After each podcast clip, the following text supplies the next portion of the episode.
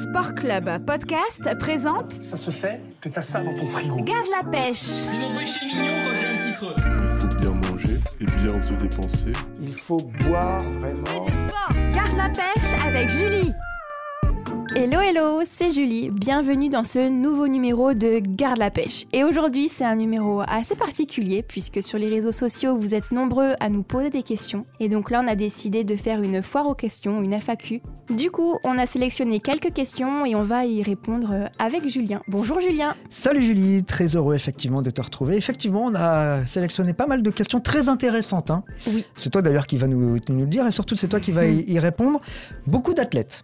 Oui c'est vrai, là c'est plutôt euh, sportif mais ça peut concerner tout le monde quand même. Absolument. Alors, est-ce que tu veux qu'on commence? On a fait une sélection, hein, c'est non exhaustif. Vous êtes plusieurs à nous avoir posé des questions. Mm. Ce sera peut-être l'occasion dans un prochain numéro en fin de saison de refaire une deuxième salve de, de questions et de FAQ. Euh, on- n'a pas choisi d'ordre particulier, on y va dans l'ordre qu'on les a Allez hein. vas-y Julien, dis-moi les questions. Première question, alors là, euh, elle a été posée plusieurs fois par des athlètes qui viennent de disciplines vraiment très différentes. Mais la question, si je te la résume, qu'est-ce qu'il faut manger pendant une compétition pour les disciplines où ça nécessite des efforts plusieurs fois dans la journée D'accord, donc quand ça dure dans le temps. Donc déjà, avant de parler aliments, je vais parler hydratation, donc bien boire euh, sans attendre d'avoir soif et toujours par petites gorgées pour éviter ben, d'être un petit peu ballonné ou barbouillé. Mis à part l'hydratation, ben, les aliments, donc si ça dure sur la journée ou s'il y a le temps de midi entre deux épreuves, euh, il y a plusieurs cas de figure. Ce qu'il nous faut, c'est de l'énergie. Et l'énergie, elle vient des glucides principalement. Donc si un effort arrive proche d'un repas, par exemple dans l'entour de 13-14 heures, Hmm. eh bien ça sera le déjeuner qui aura toute son importance. Donc pour les glucides, vous pouvez mettre dans votre repas du riz, des pâtes ou euh, une purée, vraiment quelque chose qui sera facile à digérer et pas trop riche en fibres. Et il faudra aussi des protéines, donc que ce soit, je sais pas moi, un œuf mollet qui est très très digeste, ou euh, un blanc de poulet, une protéine vraiment maigre. Sinon, vous pouvez opter par un laitage, euh, un yaourt euh, maigre par exemple. Alors ça, c'est avant la compétition, donc c'est-à-dire euh, ce qu'on peut manger avant de se rendre au lieu de compétition, par exemple. Voilà, donc avant un effort, on va dire euh, au-delà d'une heure, et ça peut être aussi après. Imaginons, il y a eu un effort à euh, 10h30, 11h, et ben vers midi, faire le petit repas, digeste qui apporte des glucides, des protéines, peu riches en matières grasses, et ensuite il y aura peut-être un deuxième effort euh, une heure après. Donc- Donc, là, j'ai parlé de d'aliments de ce style-là, mais ça peut être un petit sandwich par exemple, Hmm. avec euh, du blanc de dinde, du jambon, un petit morceau de pain et euh, du fromage frais et en dessert une banane qui pourrait être mûre. Donc ça, ça marche. Entre, entre deux compétitions, on, on salue Tom, par exemple, hein, qui nous fait partie de ceux qui nous ont posé la question et qui Oui. lui fait des haies, 60 mètres haies ou 110 mètres Ok. haies. Mm. Donc c'est des courses qui sont très intenses, qui durent euh, entre 8 et 10 secondes et qui peuvent être espacées de 1 heure, 2 heures, par exemple. Bah voilà, c'est ça. Par contre, ce repas, je vais le déconseiller si c'est moins de une heure avant. Hmm. Pour que la digestion ait lieu et que ça fasse pas l'effet inverse avec une baisse de régime. Donc ça veut dire Avant. que le sandwich dont tu nous parlais il y a Ouais. quelques instants, il faut qu'il le prenne quasiment aussitôt la course finie quelque part. Histoire qu'ensuite il y ait l'histoire de la digestion. Bah, c'est surtout s'il y a une sensation de faim, si Hmm. c'est l'heure du repas. Sinon, il pourra opter pour une collation. Très bien, parce que ce qui est intéressant, c'est que tu dis par exemple si les courses elles ont lieu euh, l'une à 15h30 et l'autre à 18h, c'est pas pareil. Ça pourrait être plutôt espacé d'une collation. Ça dépend aussi des goûts alimentaires, mais pour la collation, un peu même principe. On va éviter les choses qui seront trop riches en lipides. On va partir sur des choses qui seront un peu plus complètes, vu que les deux sessions sportives sont assez espacées. Donc, euh, on va éviter tout ce qui va être trop sucré, les sucres simples comme le pain d'épices, les gâteaux, les petites tartes sucrées, les gâteaux sucrés euh, plus plus, mais plutôt partir sur des biscuits secs euh, riches en céréales complètes, aux céréales. euh, Alors, bah, très bonne transition parce que la, la deuxième question, et c'est Ah. plusieurs fois ça nous est devenu, on nous a donné deux exemples. Là, on est dans le concret. On salue Cyrielle, par exemple, qui nous a demandé Clémentine, chocolat noir, est-ce que ça c'est validé pendant une compétition entre deux, entre deux assauts d'escrime, par exemple? Alors oui, ça peut être validé. Par contre, tout est une histoire de laps de temps également. Là, ça sera très bien pour avoir l'énergie tout de suite. On va dire que elle peut manger ça, la clémentine, le, le morceau de chocolat, 15 à 20 minutes avant l'effort.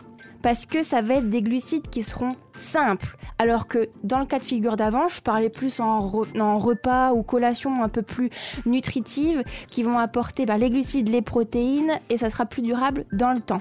Que le cas de figure clémentine, chocolat, ça va être des glucides simples, donc de l'énergie tout de suite disponible. Voilà, donc après ça redescend très vite, donc il faut le manger Voilà. le plus tard possible avant la 15-20 compétition. minutes avant, pas trop proche non plus parce que le temps que ça descende aussi au niveau de l'estomac. Donc là, c'était l'exemple clémentine chocolat, mais ça peut être euh, une compote, ça peut être des fruits secs, à peu près 30 grammes, comme la clémentine, les bananes. euh, Très des bon choix en tout cas. hein. Simples. Clémentine et chocolat noir, moi je valide. J'adore. Je suis pas- Je suis pas diététicien, mais moi j'adore. Mais vraiment, en fait, l'objectif, là, c'est deux cas quand même différents, mais qui, se, euh, qui, qui est très bien de, de faire la différence. C'est pour éviter les grandes variations de glycémie qui pourraient avoir l'effet inverse. Faut retenir effort proche, petit apport en glucides simples, très rapide. Et si c'est un peu espacé, plutôt des glucides complexes et des protéines. Bah voilà, les choses elles sont claires. C'est quand même plus facile comme ça. si vous n'avez pas des médailles d'or avec tout ça, je ne comprends pas. Euh, autre question qu'on nous a Oui. posée, qui est hyper intéressante parce que là, euh, ça touche un peu à ce qu'on avait déjà eu l'occasion de- d'évoquer dans, dans plusieurs des podcasts précédents, Mhm. les fameux TCA, les troubles Du du comportement, alimentaire. Ok. Pourquoi les sportifs, donc particulièrement les femmes, sont plus touchées par ces fameux TCA Est-ce que déjà c'est le cas Et si c'est le cas, euh, est-ce qu'il y a une explication à ça Alors, en particulier les femmes, oui et non, puisque certains sports sont assez exigeants hein, physiquement, et ça, ça peut développer euh, des TCA. Après, il n'y a pas que le côté euh, sportif ou euh, côté exigeant, il y a plusieurs facteurs, que ce soit environnementaux, génétiques, sociaux, physiologiques. Donc, il y a les sports à catégorie de poids. Donc l'alimentation qui va être très surveillée, qui va vraiment avoir toute son importance pour ça.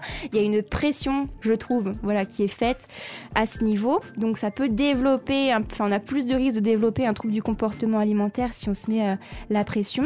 Et il y a aussi le régime performance entre guillemets qui demande ben, aux sportifs une rigueur pour optimiser ses performances. Où là vraiment l'objectif c'est de mettre en place euh, tout ce qu'il faut au niveau alimentation pour optimiser ses performances. Donc ça peut vraiment devenir euh, quelque chose de- d'obsessionnel ou euh, de très très important. Mais toi, t'as pas eu l'impression que euh, ce soit un phénomène plus féminin que masculin, par exemple?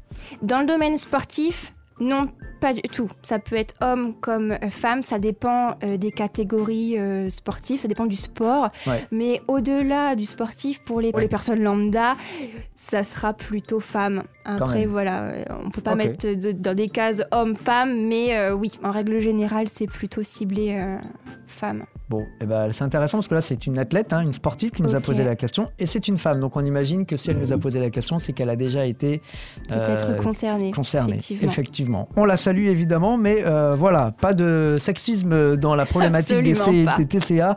Ça touche les garçons comme, euh, comme les filles. Autre question. Au moment où on enregistre ce podcast, Mhm. peut-être que vous, vous, vous tombez dessus plus tard, mais au moment où on l'enregistre, nous sommes en hiver. Ah On sait qu'il y a une saisonnalité des fruits et des légumes. Et on Mhm. dit toujours il faut cuisiner en fonction de la saisonnalité des fruits et des légumes. Oui. Sauf que en hiver, les choix sont un petit peu moins variés. Alors, euh, comment on peut diversifier ses repas avec les légumes de saison, particulièrement hivernaux? Oui, alors Sans manger que des poireaux, quoi, en Oh. gros. Oui, c'est vrai, les poireaux, les carottes. Beaucoup me disent l'hiver, c'est vrai qu'on a vite fait le tour, mais pour le coup, il faut innover. L'objectif, en fait, de manger de saison, si on fait un petit rappel là-dessus, c'est que, ben, niveau qualité nutritionnelle, vos produits seront euh, de, voilà, de meilleure qualité, beaucoup plus qualitative, mais aussi le côté euh, environnementaux. euh, de la planète, hein. quand on mange de saison, ça vient pas de l'autre bout du monde. Donc n'hésitez pas à innover et à tester des recettes. Avec un même aliment, on peut vraiment faire des plats totalement différents qui peuvent bah, limiter cette sensation de lassitude. Donc euh, ça peut être en variant une matière grasse, par exemple. Là, bah, il y a les endives, par exemple. Et ben, plutôt que de faire la vinaigrette habituelle, partez sur une vinaigrette avec de l'huile de noix, qui va très bien. Ça apporte des oméga 3, donc ça va être des petits changements comme ça. Mais niveau goût, ça change, ça change tout. Donc, et puis, tu nous as déjà dit dans un précédent Mhm. numéro que euh, innover, c'est aussi la façon dont on le, le- le cuisine, l'aliment. Ça dépend de la forme qu'on peut lui donner, quoi. C'est ça. Donc, euh, vous pouvez faire un plat complet ou alors un plat qui va être euh, compartimenté, entre guillemets. Le compartimenté, par exemple, je grossis un petit peu la chose, mais ça va être dans l'assiette le riz, les carottes, le blanc de dinde séparé. C'est triste. C'est là qu'on va se dire, oh, encore les carottes, euh, bon, on s'en lasse un peu. Alors que si vous faites un plat complet, par exemple un gratin avec euh, ben, des carottes, euh, de la patate douce ou même des pommes de terre tout simplement, gratiné avec de la mozzarella, c'est pas compliqué et voilà, ça, ça change, ça apporte aussi un petit côté gourmand. On peut faire aussi des petites croquettes. Je sais pas si tu vois ce que je veux dire, Julien, ou c'est ce que vous voyez ce que je veux dire, mais par exemple, vous râpez vos légumes, vous mettez ça avec euh, trois œufs, un petit peu de pommes de terre au four, et ça vous fait comme des petites galettes de croquettes, on va dire, de, de légumes. Donc ça permet d'intégrer les produits de saison de manière un peu plus euh, fun, un peu plus gourmande. Après, euh, voilà, faire des plats euh, complets, par exemple un risotto avec du poulet et de la courge. Vous pouvez aussi penser aux épices, aux aromates. Là, je parlais du risotto euh, poulet courge. Moi, je sais que j'adore avec euh, le curry. Eh oui. C'est sympa comme tout. Pour varier aussi les féculents, on peut penser aux légumineuses, où là, ben, on peut mettre euh, des lentilles avec de la courge, puisque c'est la saison, justement, j'en parlais, avec du riz. Faire une sorte, une sorte de dalle de lentilles euh, carottes euh, avec du riz. Donc en fait, l'originalité, c'est le secret de la diversification en fait. L'originalité, mais aussi la simplicité. C'est vrai que là, c'est peut-être pas des choses que vous avez l'habitude de cuisiner, mais une fois que vous allez tester ou essayer de regarder une petite recette, vous allez vous dire en fait, en, en 20 minutes, maxi, on peut se faire un super repas qui va être de saison, assez sympa et qui change, même si c'est un aliment bah, qui reste assez courant en Ouais. ce moment. Voilà, on peut euh, de plein de façons différentes. Voilà, il y a Euh, aussi les saison. tartes. Bah oui, effectivement. les tartes salées sous forme de quiche. On peut faire des tartes euh, aux légumes. On peut faire des tartes même sans légumes et avoir euh, les carottes râpées ou les crudités à côté. On peut aller jusqu'à la soupe. Oui, voilà, la soupe, c'est vrai, Alors, avec moment, ou sans ouais, pommes de Une terre. bonne En soupe gros, quand il fait euh, moins 2 degrés dehors, en vrai. ça réchauffe, ouais. Ah il y a ouais. le côté un peu réconfortant. Tout le monde n'apprécie pas, mais c'est vrai que moi perso j'aime bien. Bah avec voilà. les petits croutons faits maison. en gros, juste du pain, vous frottez à l'ail au four et le tour est joué. Et si vraiment les fruits d'hiver, fruits de la saison ne vous conviennent pas, allez dans le rayon surgelé et choisissez des légumes bruts. Et vous pourrez trouver ben, des poivrons, des courgettes, euh, même euh, au milieu de l'hiver. Très intéressant. On a une autre question. Alors les deux dernières questions, il nous en reste deux hein, dans ce podcast qui sont un peu liées finalement. Mhm. Euh, Il y a quelqu'un qui nous dit, c'est vrai quand on parle de, de- de nutrition, euh, quand on parle avec des diététiciens, des diététiciennes comme toi, on, on imagine, on vient de le dire là, cuisiner soi-même, donc cuisiner chez soi. Oui. Mais il n'est pas interdit que parfois on soit invité au restaurant. Alors, ben, comment on fait pour manger? Qu'est-ce qu'on doit choisir au restaurant quand on doit euh, faire attention ou on veut manger équilibré, etc. Qu'est-ce qu'on doit choisir pour aller au restaurant? Est-ce qu'on doit se restreindre En fait, c'est ça un peu la question. Alors, les J'ai un peu l'impression que c'est ça la question. Les personnes qui me connaissent euh, vont savoir ce que je vais dire, mais vous vous prenez ce qui vous fait plaisir. Si ça reste occasionnel, euh, voilà, c'est une sortie entre amis, en famille, vous allez vous faire un petit resto. Voilà, vous avez envie de manger quelque chose en particulier, faites. Par contre, si vous n'avez pas forcément d'envie, ou si au contraire, c'est pas vraiment occasionnel, ça arrive très, très fréquemment avec le travail ou, ou autre, Mm. euh, bah, vous pouvez améliorer vos choix. Améliorer dans le sens, bah, n'hésitez pas à prendre des aliments que vous n'avez pas l'habitude de manger à la maison. Ah bah alors c'est exactement ce que je t'allais dire. Moi, euh, Ah. euh, quand moi je vais au restaurant, j'y vais pour manger quelque chose que je fais pas chez moi. Ah Sinon bah ça n'a voilà. pas tellement d'intérêt. Ouais, après. À part euh, le fait de le partager. Quoi. Voilà, il y a le côté convivial qu'on ne peut pas négliger. Hyper, euh, hyper agréable. Bah oui quand même. Donc pour euh, voilà les, les plats qui sortent un petit peu de l'ordinaire, là tout à l'heure on parlait des, des fruits et des légumes de saison, et ben vous pouvez demander la petite poêlée de légumes cuisinée par le chef, donc ça sera peut-être un petit peu plus gras, cuisiné pas comme à la maison, mais ça permet de varier. En fait, avec le restaurant, si ça arrive une fois dans la journée, par exemple le repas du midi ou le repas du soir, il y a toujours l'autre repas qui pourra compléter. Donc on pense plutôt en famille d'aliments plutôt que ben il faut que je choisisse euh, telle ou telle chose. Aussi au restaurant, quelque chose que, que j'aime bien dire en consultation ou, ou même qu'on fait pas vraiment attention, quand on attend le plat, a la petite pagnette de pain. Et on va manger le pain pour patienter. Ça c'est le piège. Donc ça c'est le piège. Donc essayez d'éviter ça pour pas qu'à la fin du repas, voilà, vous soyez, oh, voilà, euh, avoir un mal de ventre euh, au-delà de, de votre faim. Et puis la boisson, tout ce qui va être calories à boire. Ça peut aller très très vite. Donc il peut avoir un apéro ou un verre un peu plus festif, mais sans oublier l'eau. Eh oui, faut pas oublier. là. Ça, c'est le combat de Julie, on le sait, hein, depuis le premier numéro de ce podcast. C'est ça, l'hydratation. Euh. Et puis pour le dessert, euh, bah, à vous de voir si c'est de la gourmandise, si vous avez encore faim. Ça peut être les petits fruits, les petites salades de fruits, carpaccio, euh, mais ça peut être aussi un dessert un peu plus festif. Donc analysez toute la carte pour que, voilà, savoir si le plat, vous prenez quelque chose d'un peu plus léger, s'il y a le fondant au chocolat par exemple, Sans prise de tête. Sans prise de tête. Euh, autre question, euh, un peu en prolongation de celle-là. Oui. Euh, Il y a plein de restaurants aujourd'hui qui te permettent de consommer euh, presque à volonté. Ah oui, les buffets. Les, les- voilà, Ouais. style les buffets, que ce soit cuisine asiatique ou autre, hein, d'ailleurs, Mm, il n'y a pas que vrai. ça. Bon, là, parler de gourmandise, Mm. c'est un peu le risque là pour le coup. Oui, c'est ça. En fait, quand on a le buffet, on a énormément d'envie, on a envie de goûter un petit peu à tout, mais je sais pas toi si ça te le fait, mais moi perso, des fois, je veux goûter à tout et en fait, je goûte tout, mais j'apprécie pas, je prends pas le temps d'apprécier vraiment chaque, euh, chaque plat parce que ben, j'ai un peu de tout. Donc, analysez, allez vers ce qui vous donne le plus envie, mais surtout visualisez les quantités. Plutôt que de vous faire une assiette avec un peu tout, faites-vous une assiette par exemple entrée, une assiette plat, éventuellement une assiette dessert, mais se dire voilà, je reste là-dessus. Parce que quand on y va plusieurs fois, on fait les allers-retours, on ne voit pas du tout ce qu'on mange. Et là, pour le coup, on ne fait absolument pas attention à ça. Parce que le côté convivial, voilà, on est en dehors de, notre, de nos habitudes. Donc, concentrez-vous et visualisez vos quantités et, euh, et suivez vos envies après. Bah voilà, c'est toujours la même chose finalement. Dernière Allez. question, Julie. Un peu d'actualité, tant sur l'écologie que l'économie, et puis sur euh, le fait d'assainir un peu son alimentation et de l'équilibrer. Est-ce que bien manger et manger local, comme on nous le demande souvent, c'est finalement compatible? Est-ce qu'il y a certains produits qu'on nous empêche d'aller chercher à l'extérieur, bah finalement c'est pas si mal d'aller les chercher à l'extérieur. Oui, parce qu'en France, c'est vrai qu'on a énormément de choses qui, proviennent de, notre pays, donc autant en profiter, notre pays, notre région. Mais il y a certaines choses qu'on ne retrouve absolument pas. L'avocat, Par exemple. Euh, je sais pas, moi je pense à l'ananas. Alors on en a en France, mais ce serait plutôt outre-mer. Donc il y a ce genre de choses qu'on ne va pas forcément retrouver. Mais ça tombe, je veux pas qu'on tombe dans le cliché de se dire, voilà, il faut pour bien manger, manger local, manger de saison, etc. Faut juste améliorer vos choix du quotidien pour apporter toutes les familles d'aliments dans votre assiette tout au long de la journée. Donc quand c'est local, autant en profiter. Mais euh, qu'on se le dise, c'est quand même pas possible d'avoir tout, tout, tout à disposition en France. Bah oui, donc euh, il faut pas non plus se priver parce qu'on dit ça vient pas d'ici quoi. Non, non, non, pas de privation.